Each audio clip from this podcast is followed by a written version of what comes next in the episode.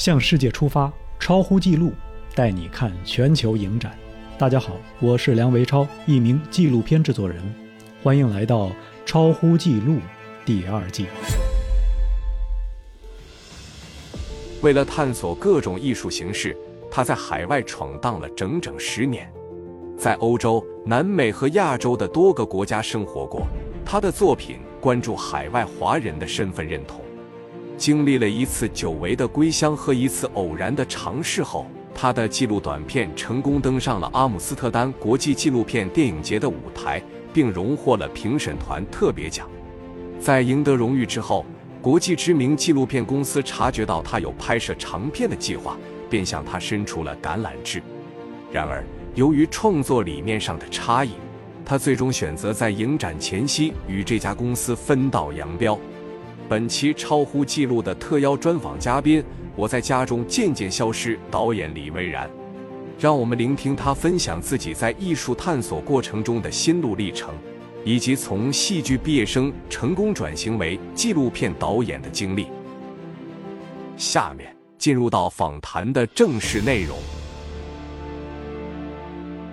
哎呀，这次我们。超乎记录呢，很有幸就是来到柏林参加呃柏林国际电影节，然后更有幸的是在柏林这边有一些纪录片人，那么我们这次就嗯首先会采访到在柏林的纪录片人李蔚然导演，李蔚然导演，呃，那他呢是呃跟伊德法嗯就是阿姆斯特丹国际纪录片节也有很深的渊源，所以。我也想跟他聊一聊他在阿姆斯特丹国际录音节上面的入围的影片，以及他还在 ITFA Forum 提案会上做过提案，呃，所以这些我相信都会给大家很有价值的分享。好，那我们就进入到这次分享的环节吧。啊，魏然导演，我嗯，其实好几年前来过柏林，嗯，然后那一次的时候，嗯，其实还没有这样，我就来做这个播客的节目啊。那么这次真的是很好的一个机会，就是可以跟你深入的聊一聊。嗯，你你在那我我就想，虽然说我们现在是在参加柏林国际电影节，然后我们在看很多的片子呀，而且这个电影节上有很多的纪录片。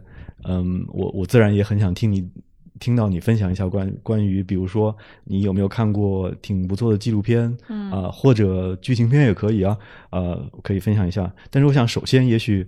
嗯，我想更希望聊的呢是你在 ITFA 的这些片子还有项目，呃，特别是有一年呢，我是其实本来嗯要参加，但是后来没参加成，然后就在线看了一下，看了你的当时参加的嗯 ITFA 的那个是短片的，是是哪一单元短短片竞赛，对不对？对对对，而且你获奖了。啊，获获了一个特别特别评审团奖。我我看了之后，其实我看了你的短片，我就印象非常深刻，我就觉得啊，这个片子要得奖。哦，是后来真的，我 真的当时我就感觉要得奖，而且我心里还在想，哎呀，我要认识一下这个导演。哦，嗯，因为你的一会儿还想请请你介绍一下短片的大概的内容，因为可能很多的朋友他们并没有看过。好，嗯，但是我想先我我我。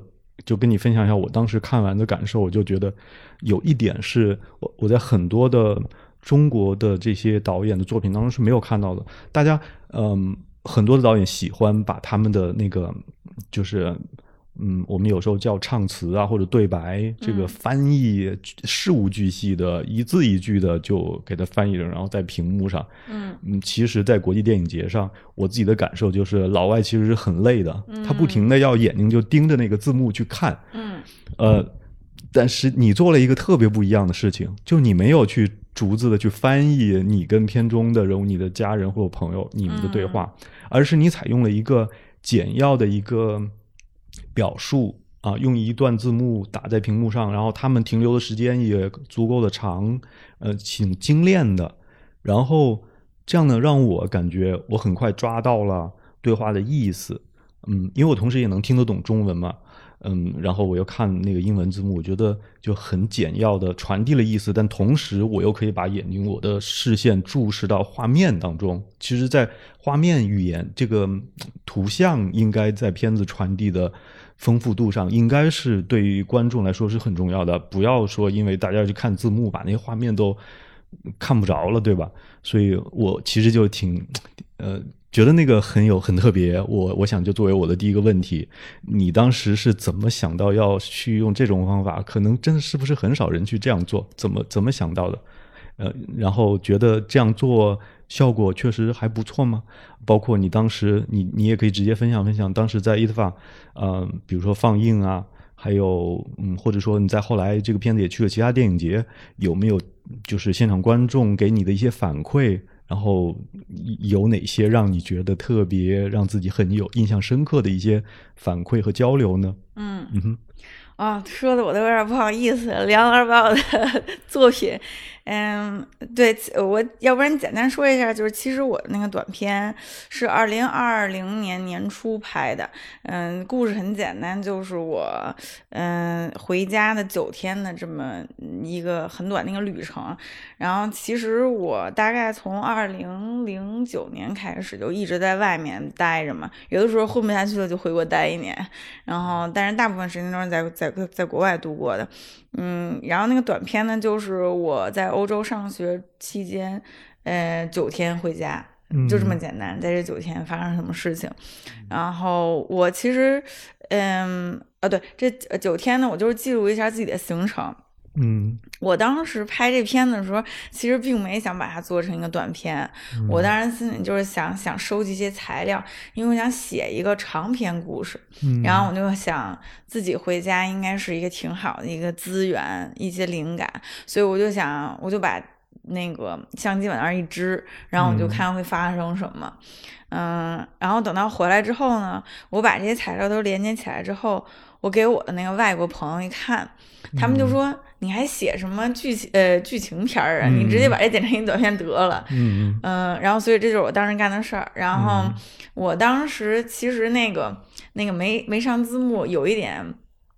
巧合就是我很想给大家一起分享一下我这个材料，然后当时时间又比较紧凑，嗯，然后我就想，反正这些外国人也不可能，我不知道大家什么感觉，但是我有时候去看一些就是外国片，尤其是自己自己没有概念的语言，嗯嗯，你其实一直都在念，对，嗯，我一直在念这个电影，都没有在看这个电影，对对对，心里在默念，也是看字幕的时候，就是我是这样的习惯，对对对，你其实花很多精力在看。在读，有点像个读书的过程。是，嗯，所以我就想，反正他们也不会那么逐字看，然后我就也没那么多时间，我就把这个总结了一下放在上面。嗯，结果没想到大家以为我是就是特意，真的是特意这么这样一个艺术形式，然后他们觉得很好。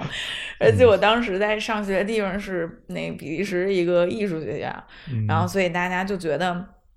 这个给了他们很多空间去看，嗯，比如说我奶奶问我问题的时候，我的一些表情啊，然后包括我跟我前男友见面，然后我那些比较尴尬的动作呀，他们就说，嗯，这样的话会让他们更更去关注这些东西。我后来确实也做了一个有字幕的版本，哦，然后我也那个是测试了一下，嗯，大家说还是觉得没有字幕的那个会。呃，更更让他们更关注这个电影，嗯，他们觉得更有意思，所以我还是有这么一个测试的过程，嗯。嗯，算是一个意外的，呃，发现，然后我就把它给保住了，嗯。嗯，而。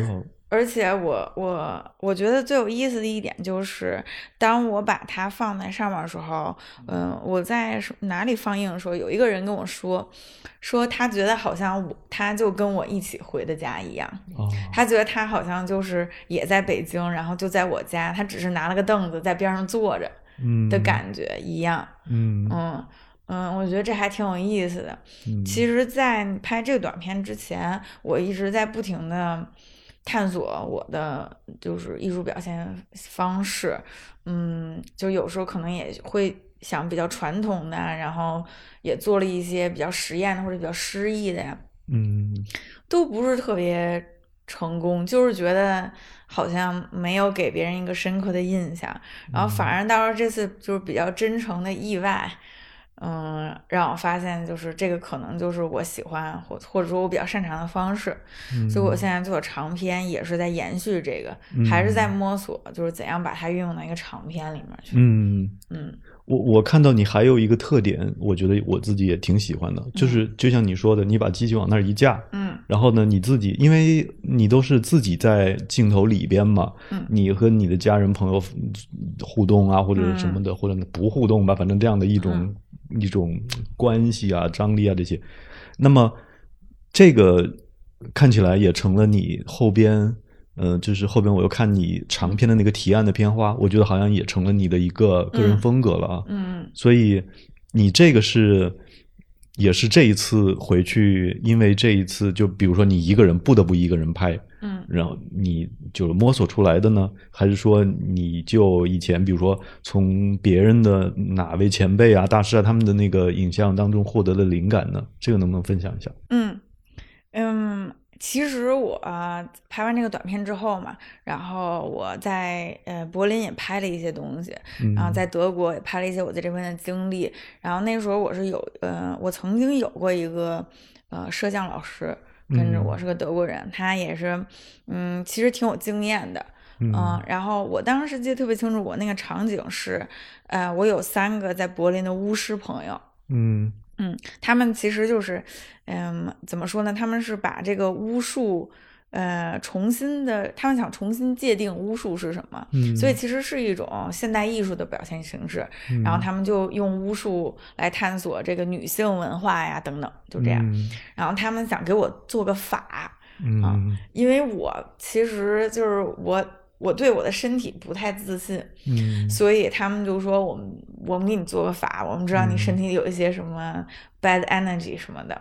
嗯然后我当时就觉得这应该是个很好的一个场景，然后我当时就找了一个声音老师，找了一个摄像老师，嗯嗯，然后我把一切都安排的特别完美。嗯然后到了我朋友那里之后，这三个巫师朋友，嗯，表现的完全不一样。嗯嗯，然后就是在有这个摄影师的情况下，他们变得，嗯，怎么不能说做作吧，就是很拘谨。很拘谨，嗯嗯然后我其实是我的平时在生活中就有点尬，就是我平时就是一个有点稍微有点尴尬的人。对对对，对对对，我朋友跟我也是一样，所以在他们变成那样之后，我觉得就不是嗯我。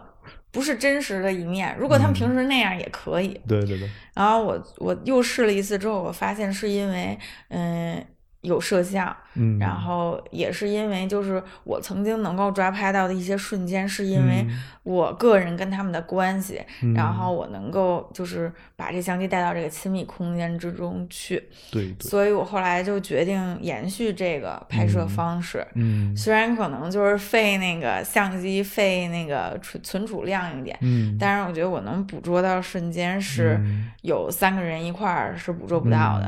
嗯，嗯。嗯，因为毕竟我的新短片会抓一些非常亲密、非常私人的嗯瞬间。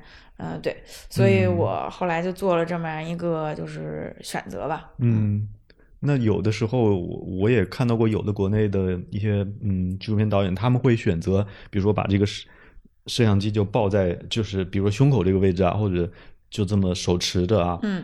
去拍，比如说他他在互动的一个人。嗯。那你是选择把那个机器放在，比如说我们现在的这个摄像机放在的位置，就是然后固定的就在那儿，甚至你是不是有有可能有的时候就让他一直在那儿拍，比如半小时啊、对。一小时的就在那儿拍。对，甚至三个小时。对 这个角度，我觉得还是挺特别的，嗯，而且特别是关键是你自己在这里头，然后他在远处固定的拍，嗯。呃，你是有过比如说两种的情况下的对比，然后你嗯。发现那个更适合吗？有没有这样？嗯，我呃，我之前也拍过，就是就是我我持着相机这样嗯，我觉得是我自己的一个个人的一个，嗯嗯，怎么说一个一个原则，因为我发现就是就是其实，嗯、咱们都经常看纪录片，有很多那种就是比较私人的影片，嗯他们会是讲自己家里人的故事，然后会有很多 voice over，就是嗯旁白呀、讲啊。然后当这个导演又是在镜头后面之后，我觉得导演就有了无上的这个权利，嗯就好像他想，就他就变成上帝嘛，就好像影片里咋着，他怎么摆怎么就是任他摆弄。嗯嗯然后，所以我们经常看到的片子，你会发现，就是导演或者那个主角，他是一个几乎完美的一个形象。嗯嗯，就是嗯，我看什么片子来着，就好像他在指责他爸爸妈妈，什么爸爸酗酒啊嘛，我忘了什么片子了。嗯嗯所以我就觉得，难道他自己没有问题吗？好像他是最完美的人。嗯然后我自己觉得，虽然我现在这个长篇也是，嗯，关于我就是寻找在柏林和身份认同这方面吧，嗯，我就觉得存在这么一个危险，就是会不会我把我自己塑造得太完美了，嗯。那整个就嗯看起来就不真实了。嗯。然后，所以我其实是有意把自己放在镜头里面的，嗯，因为我其实坐在镜头里，我也有一种就是不安的感觉，因为你也不知道你就是一种对，就是不安，等于你去掉了一个自己手持的情况下的你的掌控权，呃对对对。这样的一个地位是吧？位置，你把自己摆在了任何其他的一起被拍下的人的一个平等的一个位置上。是是，嗯。我觉得这个对我影响还挺大的，嗯。因为当我跟大家在一起的时候，我也特别 insecure，、然嗯后我我就不觉得我去呃剥夺他们什么，因为有时候做纪录片，你会觉得好像你被拍摄人，你好像在剥削他的嗯。私人空间一样。对。那如果我坐在这儿跟你一起，那我就是跟你是同样的一个位置，嗯，这样会让被拍那个人也会稍微舒服一点儿。嗯嗯因为毕竟看着一个是在摄像机后面的人，嗯就是和一个同时跟你一起坐在摄像机前面的人的感觉不一样，是的，所以我，觉得因为这样，很多人也会更加放松。对对。有的时候，一方面这个被拍摄者他们的一种紧张感也好，或者说，嗯。突然就变得拘谨了，是由于有陌生人出现，比如说那个摄影师他们是不认识的，录音师又挑搞了一个挑杆儿，有的时候也是机器，因为他们眼睛就能看得见，对吧？嗯。所以那现在你你两方面的原因都去除掉了，嗯。那自然这个对话交流就自然的多了。是，嗯我觉得还有一方面是因为，嗯，我其实刚开始拍这片子的时候没有没有想到这儿，嗯但是是因为我发现，其实我就是一个真的在探索中的一个过程。就是我和我自己家乡的这个关系，包括我和柏林，我现在待这个地方的关系，包括我和我之前住过那么多的地方，这些嗯给我造成的影响，我真的已经不知道我自己是谁了。嗯 所以，嗯，就是其实我也是想给自己一个距离，然嗯后这样就是，其实我在看材料的时候，就好像我是一个新的角度，然后我真嗯的是在看我自己曾曾经的那之前呃相机前那个自己是怎样表现的，我能够分析出来一些什么。嗯，有些事情还挺让我意外的，嗯就像比如我回国之后，嗯我看了那个《流浪地球》哦，我看哭了。呃是一还是二？一嗯二我嗯嗯没看，嗯然后我看《满江红》也看哭了，然后我就觉得，不不，《满江红》不是刚出来的吗？，对我也看哭了。不是你一是你是等于看了一个老片儿啊对对对然后又看了一个新的是《满江红》。对对对，嗯嗯嗯然后我就发现，其实我有一些嗯、呃令我自己不解的行为明，白。然后呃。当然，就呃，在《流浪地球》满江红哭是一个 一个例子，但我有好多我自己不理解我为什么要这么做，嗯然后，所以我在自己嗯没有掌控的情况下拍摄的所有瞬间，我之后就可以就是更加真实的看到我自己。所以我是我也是想就是对自己稍微嗯诚真诚一一点儿去记录自己。就我看我我感觉你这是采用了一个跳脱出去的一个视角，是吧？啊，对对对相当于是当局者迷。对对你想寻求一个自己跟这个空间环境的关系，也许只能是以一个稍微离开一点的一个距离去看待，才能够看得到。对对，没错。嗯嗯，这也是在做这个片子之中的一个新的发现。嗯嗯，就是我发现我对自己，我我就好像变成了两个人一样。嗯，哦这给了我一种选择。嗯，嗯嗯，你再说说后来长篇，因为你刚才也提到嗯长篇的计划啊、然后你长篇也去了伊德瓦的提案会，嗯、那是因为这个短片带来的长篇的计划的想法吗？嗯。嗯，对我，我其实当时拍完这个短片之后，我就发现很多人的回馈还不错，嗯因为我我不知道大家是怎么想，但是我自己从来没觉得我家里有什么可拍的，嗯因为 我觉得我家里人就很普通的一个北京家庭，嗯。普通人的家庭，嗯、但是我在拍完这个短片，然后上电影节之后，我发现原来外国人真的最不了解的就是普通家庭，嗯。他们了解的，要不然就是什么达官贵人，要不然就是中国比较偏远穷困的地方的事儿。嗯，他们最不了解，他们了解的就是比较猎奇的事情，最不了解就是像我这样的普通人。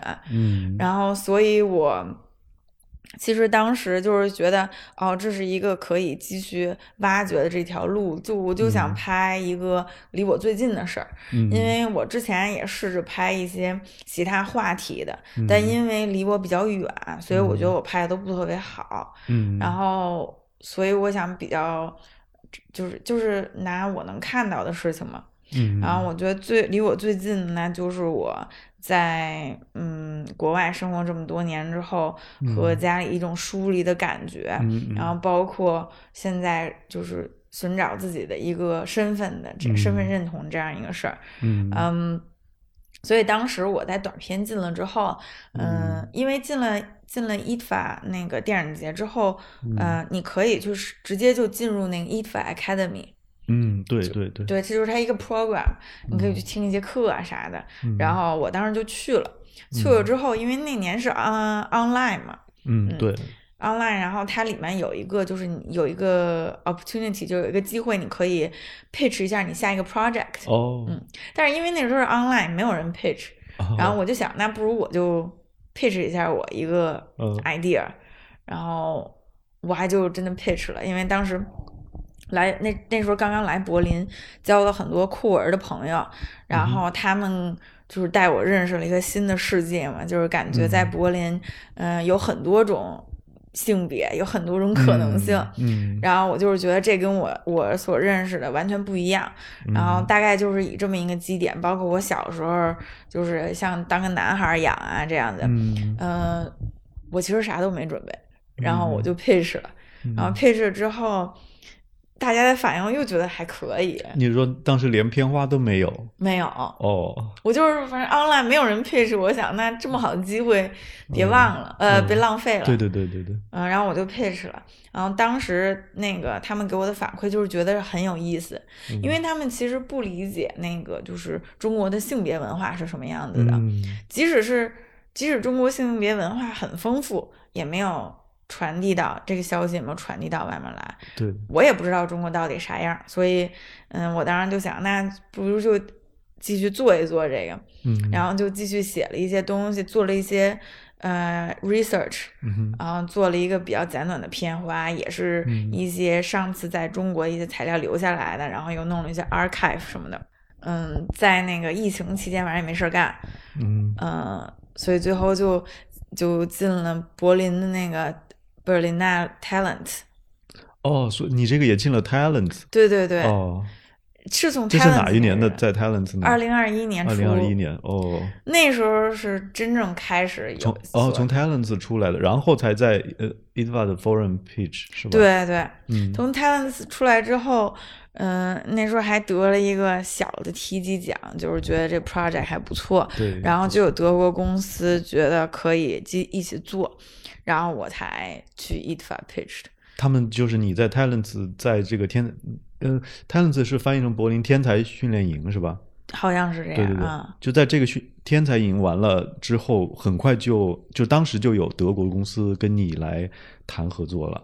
呃，对他们就是觉得，他们就是觉得中国挺神秘的，其实是是是，他们天天看中国的事儿，但对中国完全不了解。对，因为现在最近这些年，确实对于中国的关注是又升高了，对吧？嗯对我，我前几天在这边也是见了一个本地的朋友，他也是跟我说，现在对中国的关注越来越多了。嗯嗯啊、当然，这背后又是一个很 庞大的话题。对，我们且先不在那边去深入去聊。就是那这个公司他们来跟你合作，然后并且直接后边在 ITFA pitch 的时候，你你们肯定就是作为一个有导演、有制片人一起来做这个项目来提案，是吧？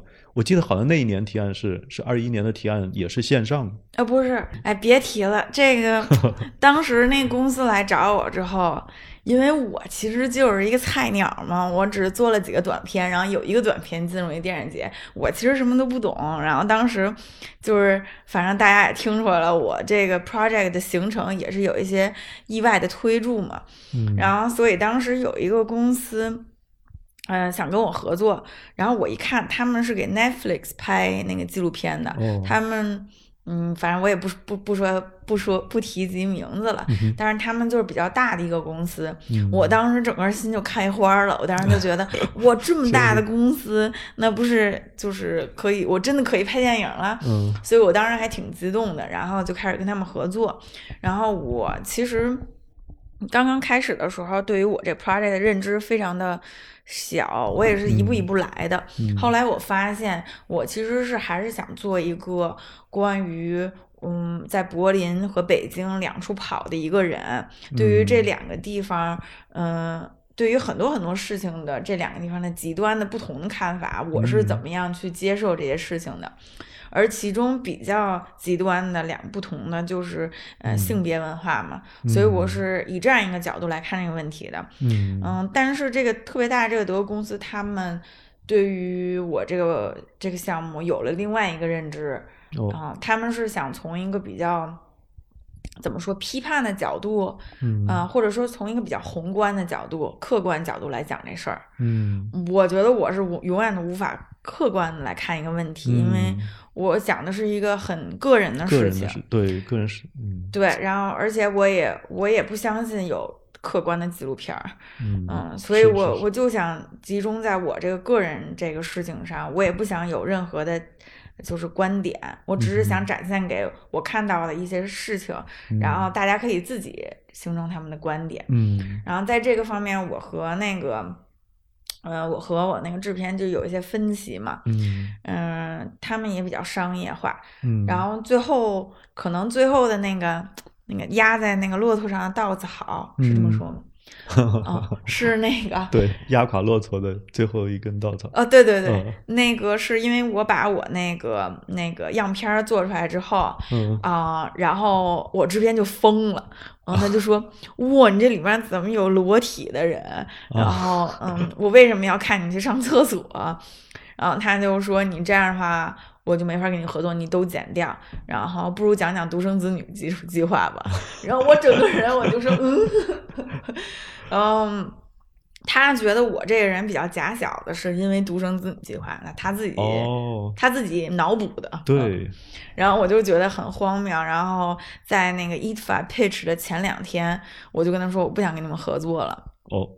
当时那 ETFA 那个册子上印的都是他们公司的名字。呃，然后好像我就成为了伊凡历史上唯一一个一个人去 pitch 的，然后一点钱都没有的人。哇，嗯，所以当时我我就我记得我当时可能有点初生牛犊不怕虎，我都不知道我到底在干嘛。然后嗯，那个 pitch 之前我就想呢，既然嗯 I have nothing to lose，嗯，我就那个编了好多笑话。哦，然后我在配时就讲笑话，就是讲我在柏林遇到的一些就很冷的事儿，然后包括我家里人，嗯，对于我这一些感想什么的。谁想知？因为那年不是因为那个疫情嘛？对。然后 EatFa 的配置我不知道你有没有去过，就是我现场也去过，对，就那些项目都比较沉重。是是是，就是 很大的话题呀，什么非洲贫苦的事儿啊，什么对对对，拉美政变什么的。对。然后突然出现一个中国在这说相声的，然后那年是所有人都戴着口罩嘛。哦哦，是。然后其实大家就都在那儿看看电脑，然后发邮件什么的。然后结果突然有一人给他们讲笑话，他们不都 就听了吗？结果反而倒就是对我留下了比较深刻的印象。哦。啊。就是，所以也就什么因祸得福吧。嗯，对，后来确实是，嗯，在跟这个公司解约关系。哦嗯，所以他们还是你你跟他们合作还是签了个约对，哦，所以必须要后面还要有解约啊什么的这些过程，那是有点麻烦啊。嗯、但我觉得也挺值的。我觉得最后我这电影出来，我还得感，就是最后特别明显，我也得写他们，嗯因为是因为他们，我才受到了这么多关注。好多嗯过来跟我开会的人，就跟我嗯 meeting 的人。就是其实都是八卦来的，他们就问我说：“ 哦，你跟那公司怎么回事？因为那公司挺 大的嘛，所以他们就说：哇，你这你什么来头？你怎么把他们给甩了？”哦，嗯，所以是当时挺逗的。不过后来很长一段时间没有人接盘我这个项目，嗯因为他们要不然就是跟那个公司有一定的利益关系，嗯，然后要不然就是他们嗯，可能也不知道怎么样去定位我这个这个嗯项目，因为嗯。确实是一个稍微有点搞笑的家庭的纪录片，嗯。嗯，对，然后我也没有特别明确的我的嗯。目的或者啊、呃想法，就是 opinion，嗯我是我是呈现我的生活而已，嗯。嗯、不过后来还是有一个公司，一个比较 boutique art house 的公司，嗯。嗯、接盘了，嗯，嗯现在。一直在合作。嗯，好，这个是什么时候预计会做出来呀？嗯，我就是前两天刚从北京回来嘛，然后就是嗯拍了大部分国内的内容，嗯嗯，还是挺有意思的。嗯嗯，我现在就是马上会进入一个剪辑的阶段，呃，嗯。剪辑阶段了，嗯，然后剪辑阶段可能那个就是到秋天的时候，大概会知道还有一些什么需要的，嗯。然后我可能回去再回国再拍一次，嗯。嗯，然后回来就是估计可能二零零四年底或者二零零五年初这样。二二四二五啊，对，二零二二四年，对。对对，二零二四年二零二五年，嗯。嗯。嗯，那其实也快了，就是明明后年的事儿。嗯，对我反正觉得还挺快的，好多人觉得特别慢。那美国美国的人就觉得特别慢，他们想两年出片儿。是哦，真是，因为确实市场变化太快，嗯，嗯，他们可能希望你赶上热点吧。对，嗯，你像美国，如果什么总统大选、中期选举，那恨嗯恨不得就是他恨不得你现在拍的就是关于下一个，那就是二四年的总统大选。你现在就策划就拍出那个时候那个时候放的，哎呀，反正我觉得紧跟时事的挺是呃，我个人的感觉就是，其实我还想再等一等，看我的变化是什么样的。嗯因为我刚从中国回来，很多我原来以为的事情，其实都我我想法受到改变。在国内的这两个月，嗯就是以前我以为以为的事情，其实都不是那样的。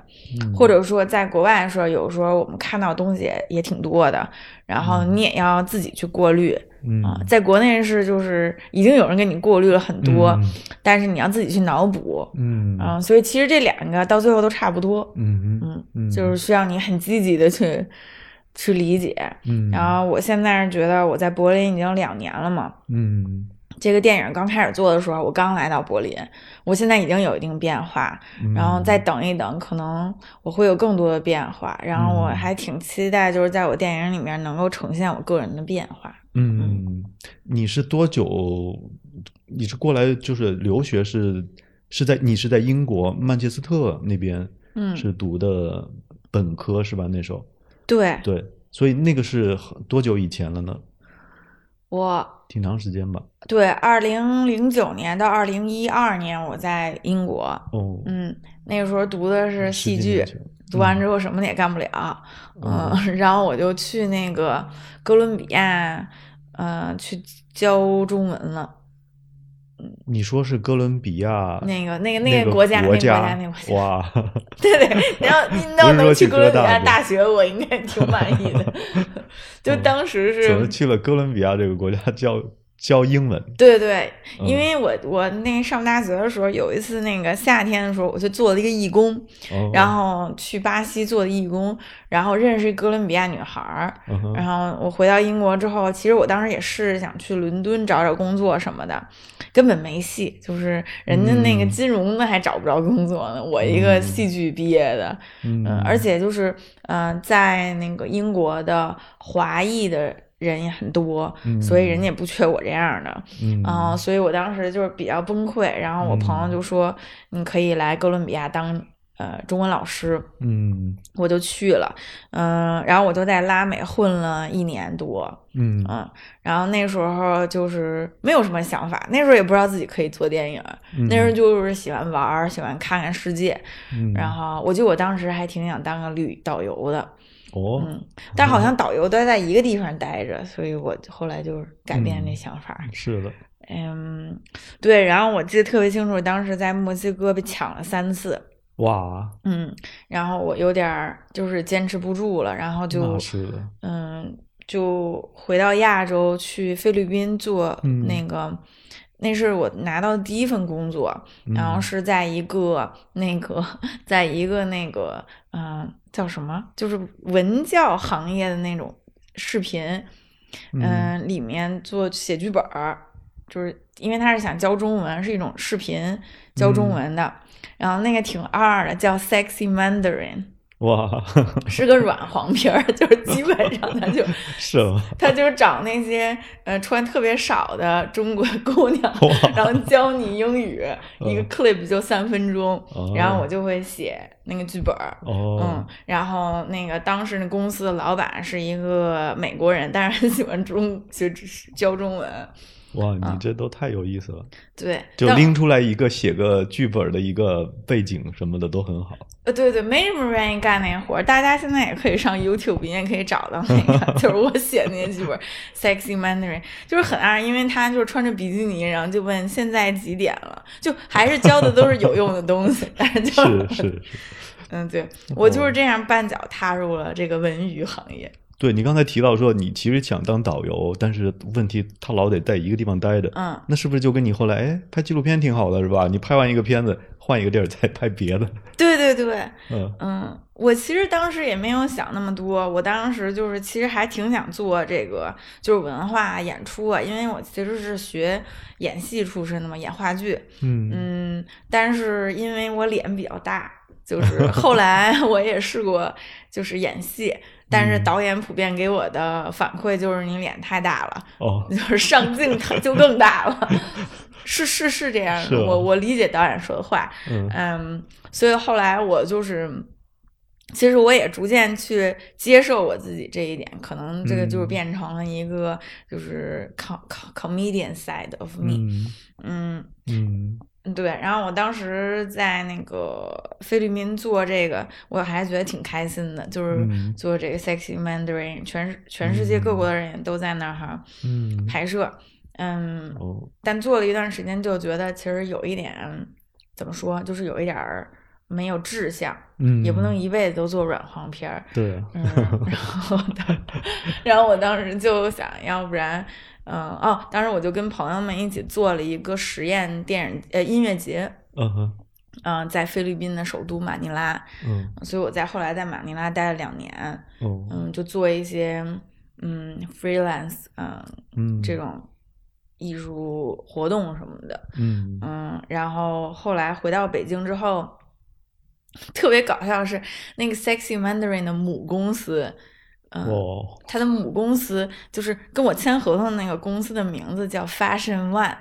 哦听着是不是还挺上档次的？对 对对然后我一回国就有猎头找到我了，说啊，你哦原来做过 fashion，、做过时尚，哦嗯，现在 Vogue 在找找人做他们的时尚视频，哦嗯，你可以去面试，然后这就是为什么后来在 Vogue 待了一段时间。嗯哦，他们以为我做的是时尚短片，我做的是比基尼时尚短片。先锋时尚。嗯，对对对，所以后来在 Vogue 的时候，那就更接触了纪录片的形态，所以你也嗯一步一步的就开始更多的做纪录片。嗯，对，我觉得那时候接触就是那种广告纪录片，就是那种嗯大家可能比较熟悉的那种商业短片，就是微信上看到那些。对对对，嗯，然后当时拍那个时候觉得，嗯嗯，跟我想象的不是特别一样嘛，就是我也挺。就就挺享受那段时光的，因为嗯接触了很多事情啊，在北京也很开心。嗯但是就是可能我还想拍一些不那么，呃，因为因为时尚短片都是关于如何美丽，嗯嗯，我还是想拍一些不那么完美的东西。嗯嗯嗯，所以后来就来欧洲参加那个 Doc Nomas 那个研究生。嗯嗯，然后参加完了之后，就疫情，嗯，疫情也回不了国，然后我就试着申请了柏林的这个艺术家签证，然后就拿到了，嗯，所以才来到了柏林。嗯哦，对，我想给大家解释一下我为什么来柏林，结果说有点多。嗯啊，对，这确实，我感觉你这个之前这些经历都很丰富哦，所以就是像你后面，比如说你要自己创作自己的纪录片，虽然说你一开始现在在跟跟就是以个人的这个故事的呃。这个就是家里面啊，你的朋友啊，你自己个人故事出发，嗯，你未来我估计肯定也会在把这个范围扩广一些，是吧？你关心的人的故事，你也会去讲，嗯，所以这些我觉得都是你将来的很好的一个基础。对、嗯。我其实有的时候，嗯，就是最近这两年接触的电影人比较多嘛，然后有时候会想，哇，这个人二十四岁就去了戛纳，或者说，嗯、我，他已经才二十八岁就已经有两个长片了，等等。嗯有时候会觉得啊，我是不是起步有点太晚了？嗯嗯，但是后来想了一想，觉得也不是，因为这么多年就是一直晃晃悠悠的，感觉好像什么都没干，但是他把我塑造成了另外一种性格吧，或者说，嗯，给了我一些，嗯，就是，嗯，给了我一些想法，或者说我以前我如果一直在柏林做电影所看不到的东西，我还是挺，呃，就是后来我就是接受这件事情。其实，嗯，最近我一直在想一件事儿，就是，嗯。我觉得无论是做电影啊，还是做音乐啊，还是写书啊等等啊，只要是做创作，嗯，其实创作是不是线性的？嗯。嗯，是 non-linear 的，不是说你一步一步按部就班一直做一直做，那么就一定会有好的创作。嗯可能创作它是一种，嗯，超越时空性的一种累积，也是精神上的一种累积。所以五十岁开始做创作也会做得很好。嗯嗯，就是说。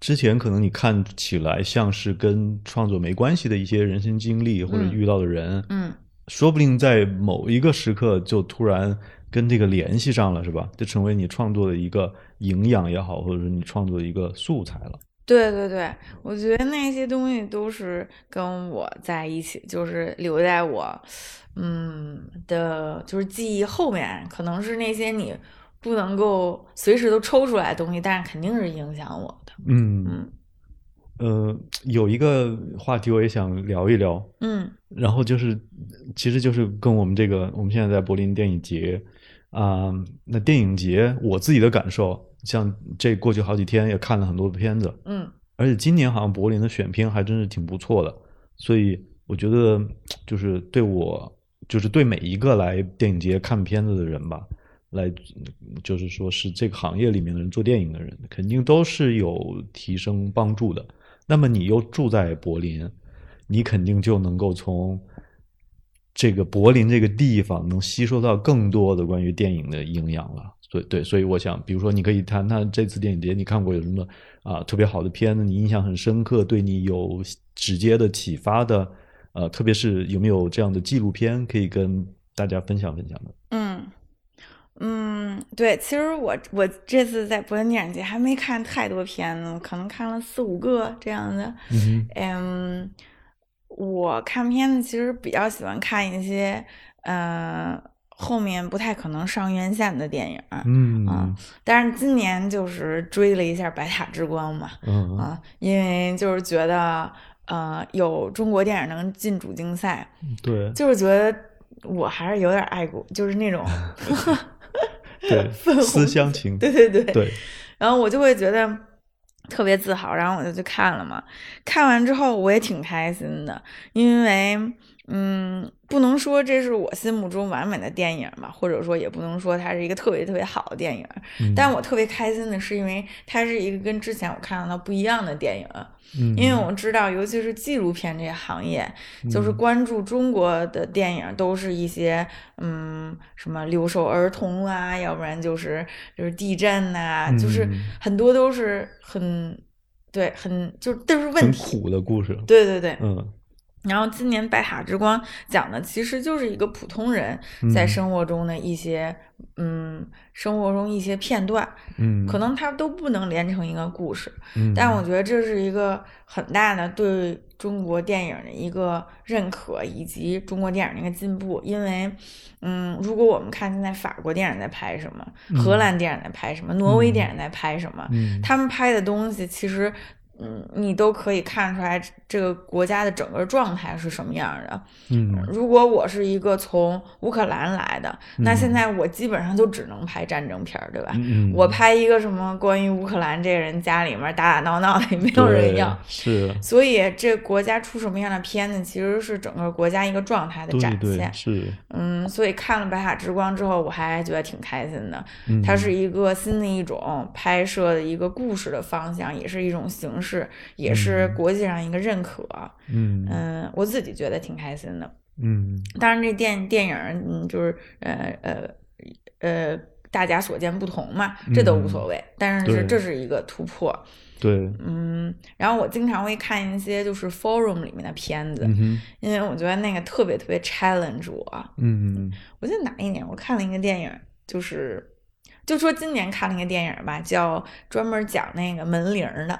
哦，他讲他讲门铃的历史，然后整个那个片子都是用鱼眼拍的，就好像你哦在看那个、那个那个猫眼儿的那个，然后整个电影的那个音效都是像门铃一样，不停在惊吓你的，叮咚叮咚这样。啊，嗯，然后它里面讲的那个故事这是这，是资料片吗？有人专门从那个猫眼去拍过了很多这种门铃的资料片吗？呃，不是不是有人专门拍，它就是一种表现形式。它是专门拍自己就拍的是吧？，对对对对，明白了。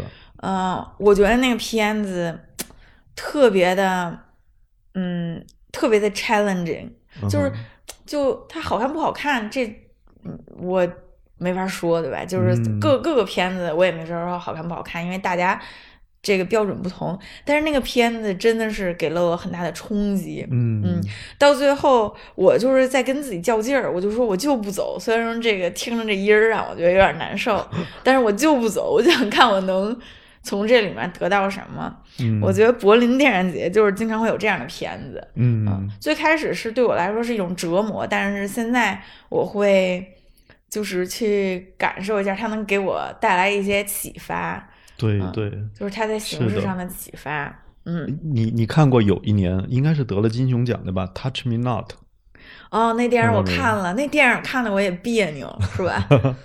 就是也 challenge 吗？很 challenging，challenging，很 challenging。好多人都觉得那电影不好看，但是我觉得作为电影人嘛，好看不好看其实已经不 relevant，、嗯没有什么对对意义。嗯，我我平时比较喜欢看片的时候，就是看这个片子如果有新的表现形式，嗯我能够。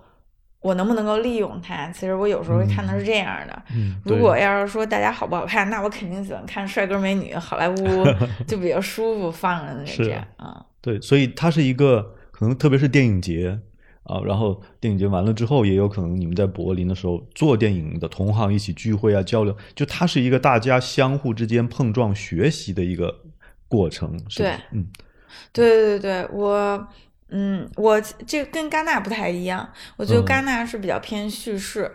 嗯，嗯戛纳电影节我也去过，然后我觉得，嗯，它是嗯。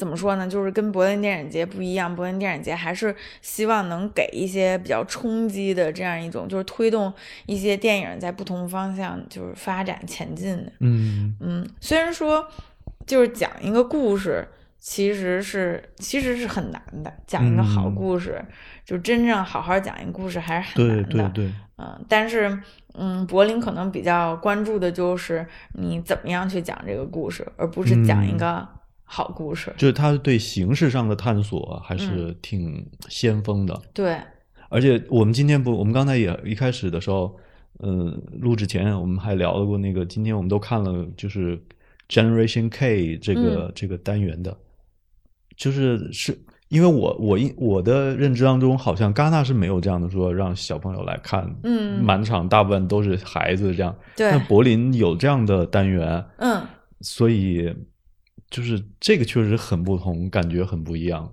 对对就是这让你感觉整个城市这么大的一个柏林，这么多人口的一个城市，它都融入到了嗯小到这样的孩子，全部都融入到这个电影节里头了。